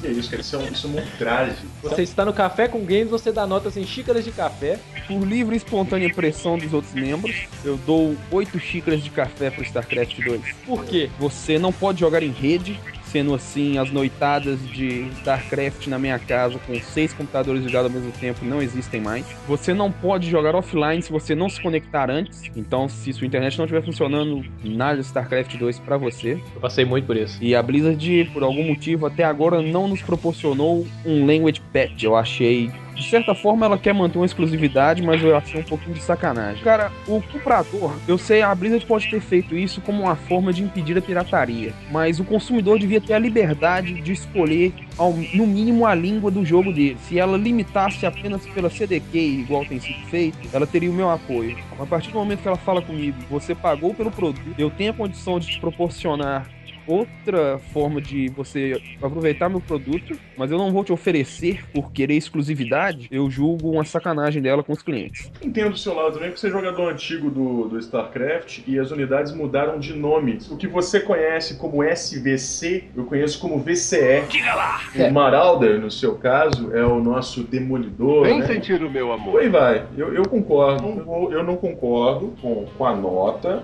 né? Mas eu, eu entendo o seu ponto de vista. Aham. É, por exemplo, a questão da Battle.net, muita gente falou, né, pô, eu quero jogar com os pessoal dos países também. Eles falaram que é para nivelar. O cara primeiro ele tem que vencer a liga do, da região dele para poder competir. O que eles me explicaram no dia da coletiva, tá acontecendo isso muito no Warcraft. Os caras olham seu ping, mesmo se você tem uma GVT de 3 mega, ou a Conquest do, do americano é de 8 a 12 mega. Os caras te quicam na hora mesmo você tendo uma, uma, internet muito foda. Então, te coloca numa, numa região que você tem um nivelamento da sua conexão para não, o cara não ser quicado demais. E mesmo assim eles deram a chance do cara vencer o seu regional para poder competir no internacional. Isso eu achei maneiro, ter um torneio dentro da própria Batonet. Isso eu achei legal. A questão do language patch, se você jogou o primeiro jogo, você conhece as vozes dos personagens. Muitos dos personagens voltaram. O dublador do Gene Reynolds, dublador do Arcturus Mengs. Pode ter essa opção. Ainda mais se é uma campanha que tem um fator replay. Se tem um fator replay, porque você não pode jogar no, de novo no outro idioma. Você, na versão que a gente comprou aqui, você escolher entre, entre ele vir em português ou em espanhol. Lá no site da Battle.net, se você comprou uma CD aqui da cópia digital, se você escolher baixar a versão em inglês, você vai jogar no servidor em que ela está localizada. Podia ter como você jogar no idioma original do jogo. Eu vou dar a minha nota então. A minha nota eu dou 10 xícaras de café. Você falou que ia ter uma diminuída? Não, porque eu tô pouco me fudendo pra todas essas questões que eu apresentei que o pessoal reclamou. Tá, tem a questão de você não poder jogar offline. Mas hoje é muito difícil você ter um computador que não tem você vai ter um problema jogar na hora que sua internet estiver dando pau, mas é que nem você tem que soprar cartucho, são ossos ofícios, sabe? Eu gostei do fato dos achievements, porque, por exemplo, a live para computador não funciona, jogo nenhum original que eu tenho, não funciona aquela porcaria para poder mostrar os meus achievements pros outros, a Battle.net funciona muito bem. Eu toda hora eu posso ver que o Ícaro tá jogando World of Warcraft e posso chegar lá e xingar ele, ô, oh, vamos jogar StarCraft, eu, pô, ou não jogou primeiro o jogo, eu não faço questão do idioma original. Tô gostando dessa coisa de jogar jogo em português. É muito maneiro. Eu gostei do jogo, eu dou 10 xícaras de café. Depois eu vou ser mais as coisas. Nosso primeiro review eu dou 10 xícaras de café logo logo. Resumindo, são gráficos lindos, roda fluidamente na sua placa de vídeo, sem ter o, o computador da última geração, né? Uh, veio no Brasil, foi lançado no Brasil por um preço acessível, o som é, é incrível, uh, os efeitos sonoros,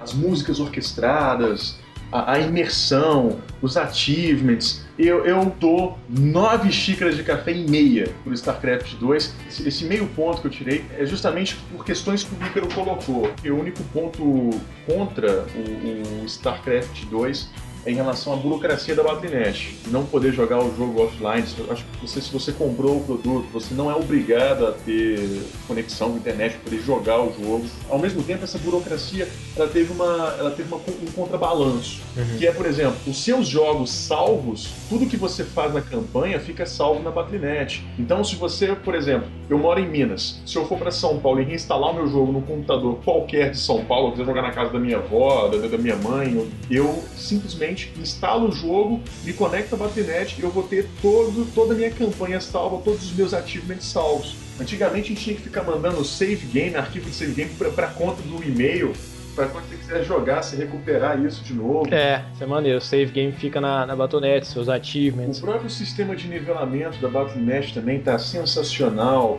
Essa coisa de a gente poder ver os nossos amigos online na Battle.net ficou incrível, cara, ficou incrível. Então, por isso eu dou 9,5. Para mim é um jogo quase perfeito, é a melhor experiência de imersão que eu acho que eu já tive jogando um videogame. Não me sentia assim há muito tempo, sentia falta. Então, 9,5, melhor jogo de 2010. Arrisco dizer um dos melhores jogos que eu joguei nos últimos 10 anos e em toda a minha vida.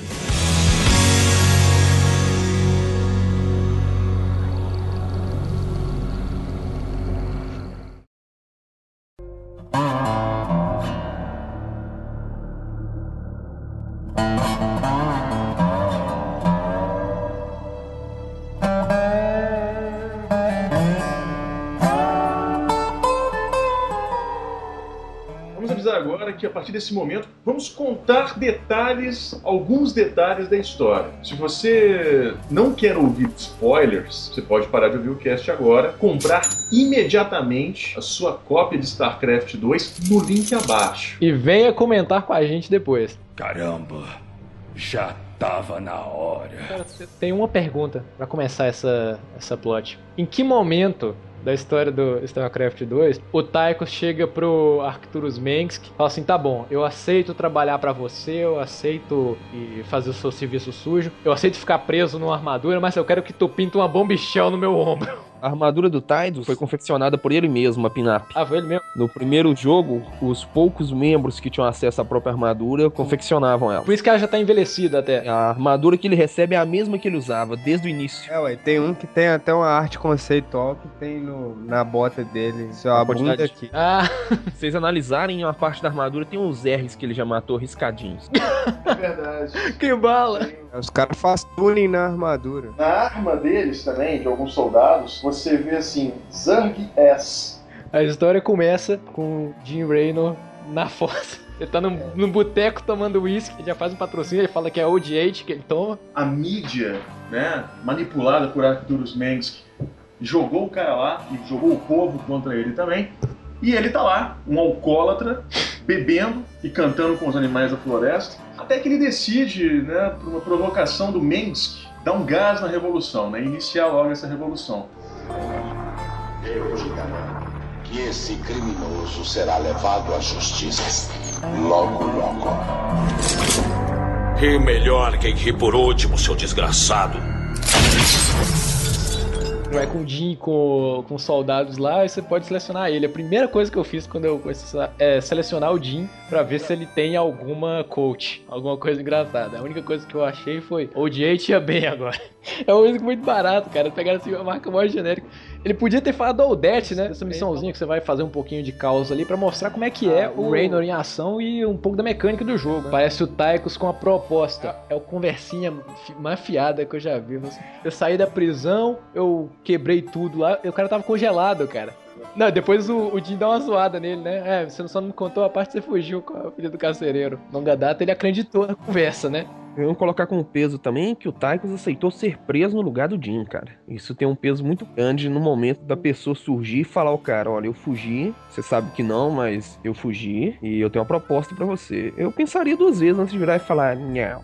É, a gente tem uma, uma suspeita ali no começo que a gente viu aquele CG. Mas nessa CG, ele chega e fala, olha, é como se ele, ele tivesse que pegar uns artefatos pro Minsk. Então, assim, ó, recebi aí uns artefatos, ele não, acho que ele não, Não, foi preso eu tô pela fa- supremacia, pelo, pelo Minsk, o Minsk soltou ele. O Menks que soltou ele, você tá agora numa armadura que é sua outra cela, você tá preso, você tá trabalhando pra mim. Aí você vê o cara chegando lá pro pior inimigo do, do que olha, ó, ó, amigão, chega aí, vamos ter uma conversinha pra nós. O Jin, ele entra né, nessa parceria com o Tychus para poder obter alguns artefatos da, da supremacia. Para poder prejudicar mesmo a supremacia e fortalecer e, e, obviamente, ganhar prêmios, ganhar recompensas financeiras para poder financiar essa rebelião dele com- contra a supremacia. Aí o Tychus fala que eles têm lá, então, ó, tem um contato aqui que paga muito bem, ó, tal de Fundação Moebius, a galera da iniciativa privada é só dinheiro. Barato. Dinheiro rolando. Dinheiro rolando, né, beleza. pagamento. Convenhamos, nenhuma revolução se dá só de boa vontade, né, cara? Mas o próprio Jin, ele já começa a estimular a população que estava sendo meio oprimida pela supremacia. Vai conquistando uns, uns aliados. Ele que a mídia começa a se incomodar com isso e começa a jogar, tentar jogar o povo contra Jim Raynor. Depois que você sai de Marsara, é, que você vai pra Hyperion, você faz essa primeira introdução ali. Você só vai pra Império quando você descobre que tem Zergs naquele planeta, na fase 3, era o Aura. Já fazia quatro anos que já tinha um silêncio absoluto e ninguém sabia o que era Zerg. É uma hora ou outra ele tinha que sair dali, né? Não vai ficar minha revolução, minha vida toda em Marsara, né? Eu tenho que sair desse, desse buraco. Ah, quando o Jim ele vai pra pra Marsara para poder extrair um determinado artefato, eles descobrem que naquele planeta está infestado de Zergs. E que já faziam quatro anos que os Zergs eles não se manifestavam, nem que a Rainha das Lâminas se manifestava. É aí que a gente descobre que tem uma, existe uma ameaça maior. Então, Há anos a gente não via um Zerg. Pra que atacar Marsar agora? Não é só Marsara. Você precisa ver isto. O ataque de alcance máximo. Devastação por todos os planetas do perímetro externo. O número de mortos chega a bilhões. Há alguns minutos, os Zergs atacaram o centro de pesquisa militar da supremacia. Minha mãe do céu. Novas imagens exclusivas confirmam que a Rainha das Lâminas está liderando o enxame.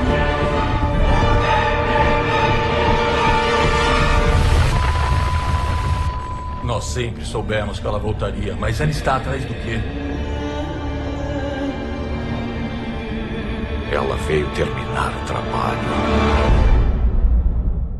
descentraliza um pouco aquele, o foco que era a disputa do Reino contra a supremacia e a gente vê aí, a gente já tem o início de uma descoberta de um mal maior, que vai virar futuramente o centro da, da nossa campanha, né, da nossa história. Tem que lembrar que os Zergs surgem sempre em volta dos artefatos. Sendo assim, fica óbvio pro Jimmy que os artefatos em si têm uma influência muito grande com os Zergs e com todo o resto. A história praticamente toda gira em torno dos artefatos e na busca do Jim para pegar esses artefatos antes dos Zergs e das outras raças. Em algum local que tem um artefato, ou ele tem que vencer os Protoss, que estão protegendo os artefatos, sendo que os artefatos são de origem Protoss, ou ele tem que passar pelos Zergs antes que os Zergs obtenham os artefatos. Os artefatos, na verdade, são de origem Selnaga. Na verdade, não são artefatos, é um artefato só que foi dividido. E esse artefato ele tem algum poder assim, mais? Quando o Jim consegue pegar a primeira peça, ele coloca lá na, na nave, a doutora Ariel fala que a tripulação tá falando que eles têm tido pesadelos. Eles estão falando que é por causa do artefato, mas ela falou assim: ah, mas não tem, não tem nada que liga a emissão do, do, do artefato com, com isso. Teve uma suspeita, pode saber que é. Esses artefatos, eles têm, eles têm uns poderes psionicos. É porque tem uma luzinha azul, né? Tu tem luzinha azul, aquele que lá é psionico. então essas partes, eles têm poderes psionicos. E mais tarde descobriremos qual é o grande poder psionico desse, desse artefato. Era para cada vez que eles pegam uma nova parte do artefato, a tripulação ia ficando mais louca, né?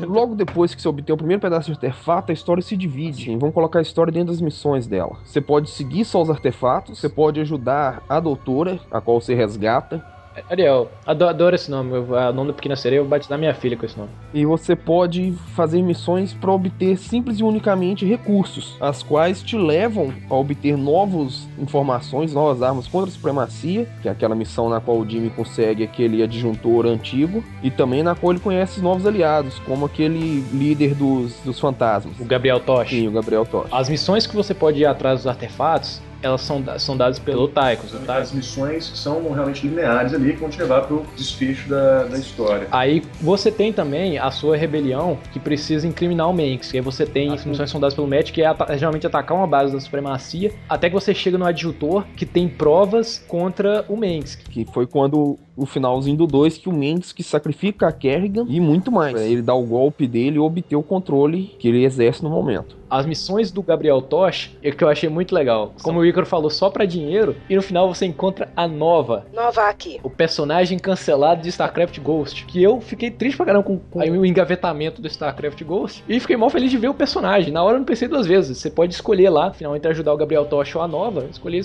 ajudar a Nova. Pô, você não vale nada, hein, Eli? Cara, eu sou homem. É claro que eu vou ajudar a mulher. Tudo em prol de. Falar nada. A fase dele eu consegui usar, eu consegui usar achievements, é muito foda a fase também, é difícil. É mais difícil que jogar com a nova? Ela dele é muito mais difícil que a da nova. A nova, você tem unidades que te ajudam pra caramba, e ela tem aquele controle mental e tem um, o chute dela é fudido. Gabriel, ele sozinho se fudendo. Poste sozinho e o computador mandando tropa. Só que no hard, essas tropas contra a máquina são muito desniveladas. A máquina já tem umas unidades fodaças. O Tosh não tem a habilidade de controle não, de mente. Se você colocar Tosh contra a Nova, o Tosh ganha, a Nova perde. Mas o massa é que o Tosh com a equipe fica foda. Não. Tipo assim, o Tosh tem uma habilidade, ele tem uma destruição mental, velho. A galera fica tonta e perde metade do life. É nesse ponto que os soldadinhos chegam e metralham todo mundo. Então com um soldadinho, você, o, o Tosh faz um, um, estrago absurdo. Nossa. Saca? E o do Tosh é assim, você vai conseguindo alcançar pontos na fase para os humanos irem estabelecendo outros pontos na fase. Ah, só. Entendeu? A nova, eu acho que é a única que tem a, que chama piada traduzida, né? Diga novamente. Diga aí novamente. Adorei ver de novo. No final, ela, ela pega o bonequinho de voodoo que o Tosh estava carregando e você descobre que ele. Supostamente o Tosh fez aquele voodoo pro Jin. Mas quando eles vão testar, ele funciona no Taikos. Você é asqueroso, Tosh. Eu passei a vida inteira lutando contra caras do seu tipo. Ah, você e eu somos iguais. A gente faria qualquer coisa para acabar o trabalho. Não, você não tá entendendo. E nunca vai entender. O que vai fazer, cara? Eu estou seis anos luz na sua frente. Eu não. Frio e eficiente. Me lembra alguém que eu conheci. Ainda bem que não está atrás de mim. Hoje não. A gente se vê por aí, Jim. Você nunca conhece garotas normais? No final das missões dos colonos, você pode escolher entre ajudar a doutora Ariel ou você pode ajudar seus velhos amigos Protoss. Eu imagino que todo mundo jogou o primeiro jogo deve ter ajudado os Protoss. Não, eu ajudei a, a, a médica. O Jimmy deixa até o cigarrinho cair. Você é um bom homem, Jimmy. Frase, frase mais clichê, né? Na hora que ela vai embora. Não tão bom assim, doutor. Você sabe que você pode ficar por aqui. Ficar tranquilo, começar de novo. Caras como eu não têm uma segunda chance, querida. Tem que acabar o que começou. Você é um bom homem, Jim Raynor. Não sou tão bom assim. Aí você tem outro, outro tipo de missão opcional, que isso é o Cristal do Zeratul. São algumas das melhores missões do jogo. Você tem acesso às memórias de Zeratul. E você tem um gostinho de jogar com Protoss. A experiência de jogar com o Zeratul vai ser muito mais especial para os fãs de Warcraft. Aquela campanha com, do Zeratul, ela se assemelha muito a campanhas dos humanos no, Star, no, no, no Warcraft. Porque você tem uma unidade heróica a maior parte do tempo. A, as batalhas que você joga nas visões do Zeratul são incríveis, é, incríveis. Eu vou falar que a minha fase favorita no jogo, cara, é aquela batalha final. Nossa hora derradeira. Você tá destinado a falhar. Você tá destinado a, a falha. É importante que aquilo ali é uma visão. Aquela parte vai acontecer. Então você tem que defender com, com os Protoss uma quantidade absurda de investidas Zergs. A gente pode Não só de Zergs, aí, ó, ó, ó, mormota dramática aí.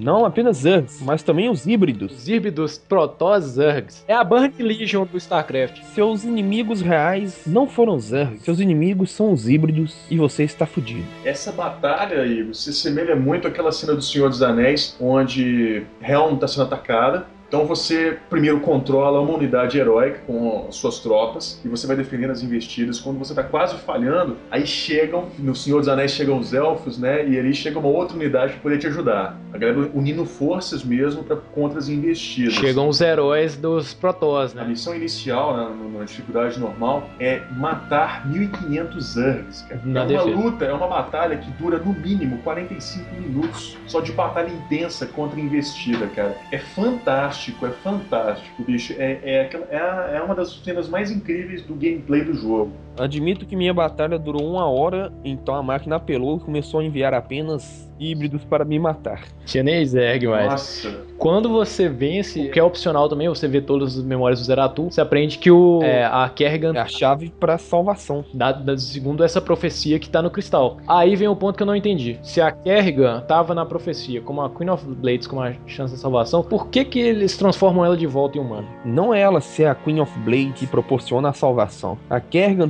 ter sido a Queen of Blades e se tornar humana novamente, perdendo o controle sobre os Zergs e no processo matando todos os Zergs que estavam com ela naquele local, é o que vai dar a chance da humanidade junto dela e dos Protoss vencerem os híbridos, que vão vir junto com os Kisselnagas. Tanto que na nossa próxima expansão, Raft of the Swarm, vai focar na Kerrigan e na união dela de forças com os humanos pra sobrepujar os Zergs que sobrarem. Mas na, na expansão Raft of the Storm você vai jogar com os, os Zergs, não vai? Sim, mas você acha que o seu grande objetivo vai ser o quê? Não, o objetivo no final é o humano salvar a galáxia, isso eu sei, mas Pela primeira vez em toda a história de StarCraft, cara, os Zergs não têm controle. Não tem ninguém controlando Isso, eles. eu tô imaginando como é que vai ser o Heart of the Swarm se ninguém tá controlando os Zergs, se mataram a, a última Overmind, se a Kerrigan agora voltou a ser humano, quem vai controlar os Zergs? Por isso que eu tô falando, pela primeira vez os Zergs é uma raça livre. Porque até hoje os Zergs sempre foram escravos da Overmind, da Kerrigan. Olha só, eu achava que o Valerian ia dar uma de Arthas e ia virar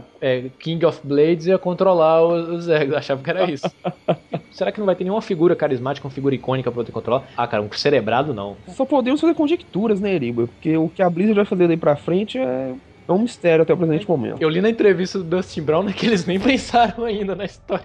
Então nós temos a, a derrubada do Mensk, crua, toda a podridão dele, a corrupção dele. Ajuda da nossa personagem icônica da história, que é a Kate Locke, que é a nossa repórter, né? Uh, Mensk já não é mais o problema. Vocês têm que lembrar que a gravação da Kate é a parte da gravação do disjuntor. É, e ela é opcional também. Você descobre primeiro que o, o tal da Fundação Moebius é, na verdade, o Valerian Mensk, filho do Arcturus, que tá querendo ser maior que o pai dele. Ele quer derrotar de vez os Zergs pra provar que... aparece. Ser mais importante do que o pai. Ele, ele quer realmente mostrar para as pessoas, ele quer levar a fama do cara que vai conseguir salvar Sarah Kerrigan para poder conquistar a confiança do povo. Vira, Arcturus. Eu quero que você veja o que está vindo. O senhor não encontrará meu pai aqui, comandante. Eu sou Valeria Mensky, proprietário da Fundação Moebius. E sou seu dono também. Me diga, por que eu não deveria te matar agora mesmo? Porque posso te oferecer o que você sempre quis. Uma chance de resgatar Sarah Kerrigan. É o cara que tem a faca e o queijo na mão. Vou matar três coelhos com uma cajadada só, ainda por cima vou fazer todo mundo feliz. E, mas você percebe desse tipo de personagem que ele quer mais alguma coisa além disso. Quando a esmola é demais, o santo duvida. Eu não acho que ele é novo, ele é um filho, quer suceder o pai, ele quer ser melhor que o pai. Os valores dele são válidos. Mas entendeu? isso deixa ele mais herói que o Jim, cara. Tem, tem alguma Sim, coisa é aí. isso, é isso. O Jim não tem que ser herói do povo. Eu quero me vingar do Mengsk. Ele fala pro Mengsk assim, ele fala pro Mengsk assim, quando essa história acabar, eu e você vamos resolver o nosso problema. O, o lance do, do James Raynor é mais pessoal. Ele não, ele não é um herói. Não, quem é O o. Valerian é um, é um herói. Podemos comparar o Jimmy e o Valerians com o Batman e o Harvey Dent. O o Jim é o Batman e o Valerian é o Harvey Dent. É o cara que tem um poder político, é o Cavaleiro Branco, é o cara que realmente quer mudar a história do povo, entendeu? E vai e para isso ele quer provar pro pai que pode suceder, ter um governo e, e motivações políticas melhor pro pai. Mas eu não confio no Valéria. Eu também não. Se vocês pararem pra analisar, o Valerian, na verdade, ele simplesmente soube usar as cartas que ele tinha. Mas essa, essa inteligência, essa sagacidade dele de conseguir pegar as cartas certas, como você falou, e aí dele ainda por cima vender uma, uma, uma boa proposta pra todo mundo, é o que me leva para suspeitar pra ele como personagem. Ele é um cavaleiro branco, ele realmente as cartas tá fazendo a, a coisa certa que vai deixar todo mundo feliz, mas quando a esmola é boa demais, o santo suspeita. Eu acho que ele tem alguma outra carta pra jogar e que ele vai mostrar a sua verdadeira face ainda. Bom, parece que você já esquematizou tudo, Júnior. Já investi demais nesta tarefa para não falhar. Falando nisso, talvez você aprecie especialmente este próximo passo. Valério, acabo de receber a informação de que você derrotou metade da frota. Pode me explicar, moleque? Pai, eu estou prestes a realizar o que o senhor nunca conseguiu. Hoje vou derrotar a Rainha das Lâminas e garantir a paz em toda a supremacia. Assim, desta maneira, todos saberão que sou um sucessor bastante digno. Admiro a sua sagacidade, meu filho. Mas você não está preparado para este desafio. Você acredita que tem experiência necessária para. Ele não tá sozinho, Arcturus. Ray. Não sei de que bueiro o meu filho te tirou, mas até você tem que perceber que esta cadela traidora não pode ser salva. E você também não. Isso a gente vai ver. Quando tudo isso acabar, teremos um acerto de contas a resolver. Eu quero garantir a paz na supremacia e mostrar que eu posso ser melhor do que você, meu pai. Que história foda, né, cara? Quantos jogos você pega três sujeitos crescidos discutindo a história assim da mesma maneira como quem sai do cinema vendo Inception, Dark Knight ou Poderoso Chefão? No final do jogo é uma sequência de três missões do planeta Char, na grande investida do contra os Zergs, que é o clímax da, do, do jogo, é o final. Quando você tá jogando um RPG, tem um save point na porta e fala assim, ó, se você entrar aqui, lá dentro você não vai poder salvar e não vai poder voltar. Então se garanta que vai, ali dentro vai rolar merda. Exato. E aí você tem ah, as três fases finais do jogo que são, que são cara, são incríveis. Você tem as cenas, as melhores cenas do jogo. O- a visão do General Warfield, do James Raynor, né, que é a visão do pirata, do, do saqueador, que é a própria visão o Mendes que conseguiu manipulando a mídia. Ele até fala assim, né? Enquanto a gente tava lutando contra os Zerg, você tava passeando por aí roubando artefato. Aí quando ele vê o, o James salvando a pele dele, o moleque dele lu- lutando em batalha, ele fala assim: É, você não é só um vagabundo, você é um foda. É, é,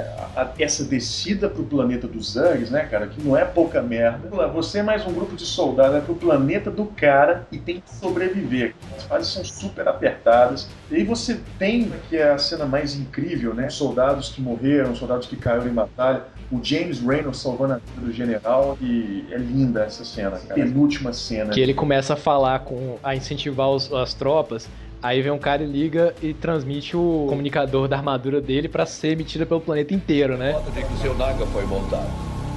Eu espero que ele faça o que a gente imagina. Pode crer.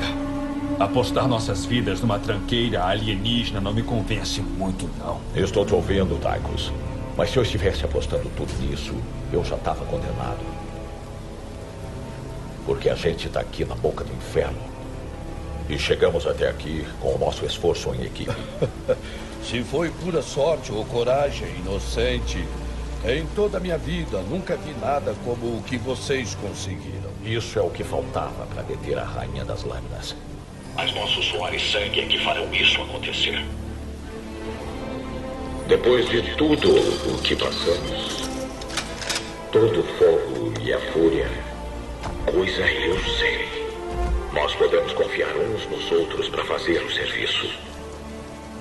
Ou morrer tentando, se for preciso.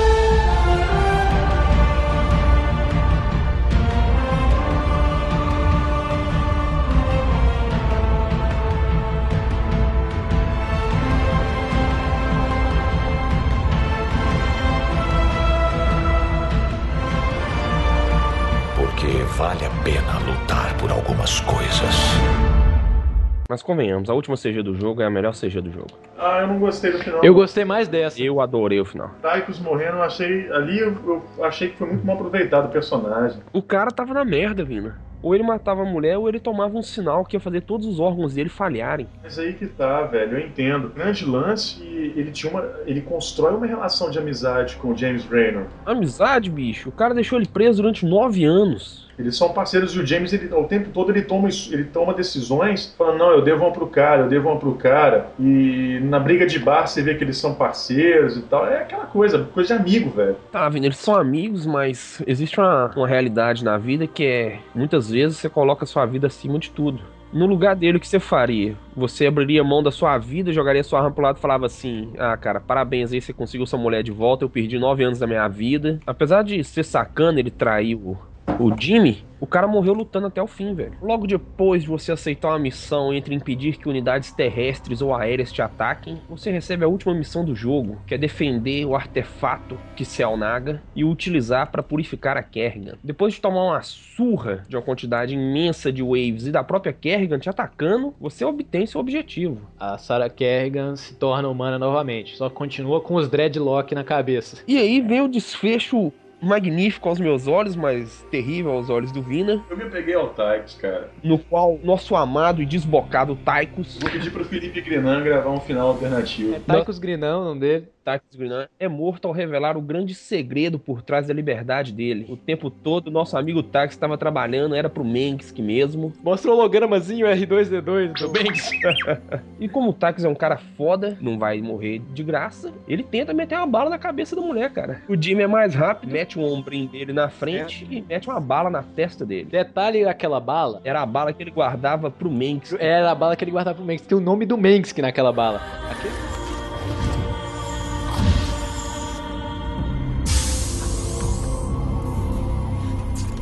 Tá captando tudo isso? O senhor tem suas ordens, Sr. Findlay. Execute-as. Tychus, o que você fez? Eu fiz um pacto com o diabo, Jimmy. Ela morre. Eu saio livre. Todos nós temos escolhas a fazer. Que lástima.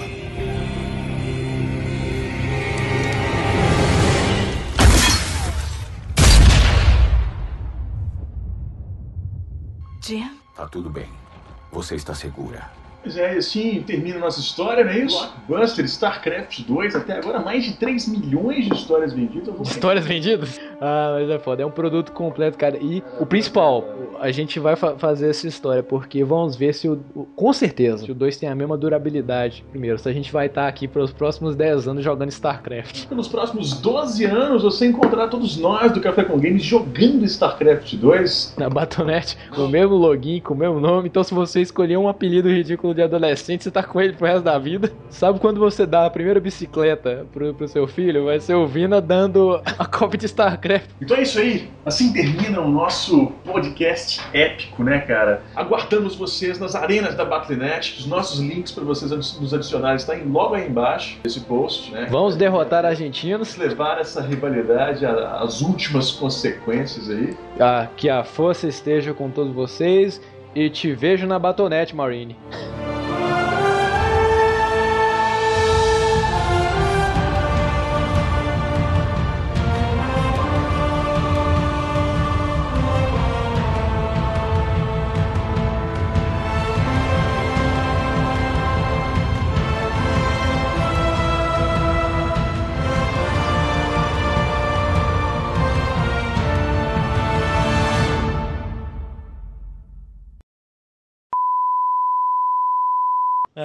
Aqui é o Sorin e esses dias atrás.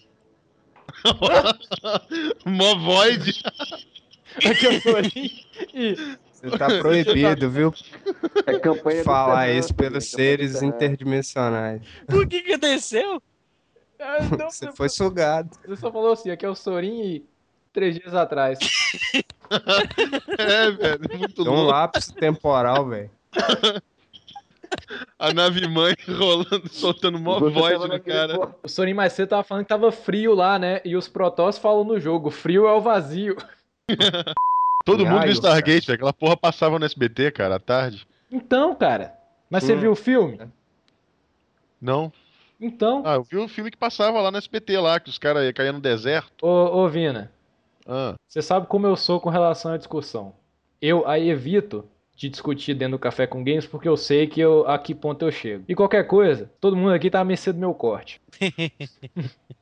Que isso? E, não, isso foi onde. Isso Brinquedo não é foi meu, direto, né, não, velho? Isso é- esse é- Psionaga é foi- foda, né, Eu vou, eu vou, eu vou ouvir a voz da razão na hora da edição. Aqui eu sou, aqui eu sou escroto. Brinquedo é meu, né? Se eu não é brinco, Psionaga. quem brinca?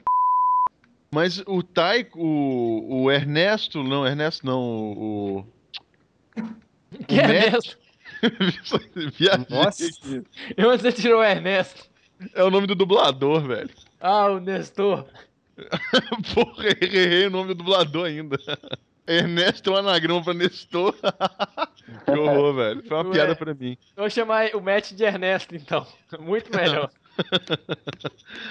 Aí o, o bicho, o nome dele é Matt Hoffman mesmo ou eu tô viajando aqui? Não, é Matt Horner. Ah tá, Matt Hoffman é o ciclista, né?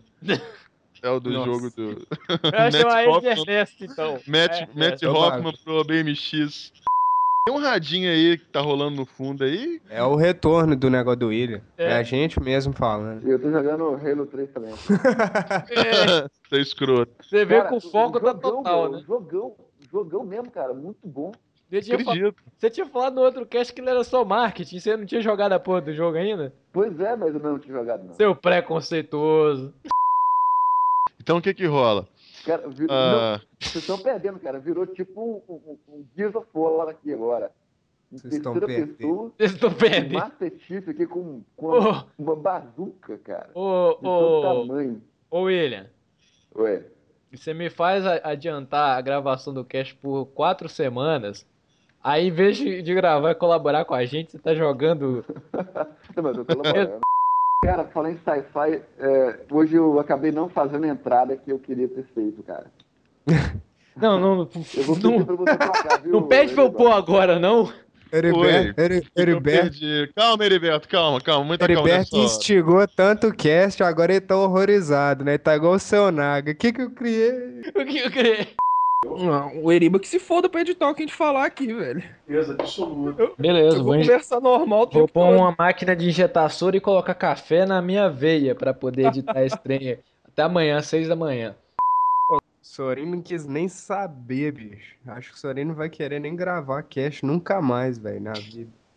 O que que houve? Sorin gravou, gravou, gravou. No final, Aí, sim. Você quer saber todo verdade, velho? Eu odeio StarCraft, velho.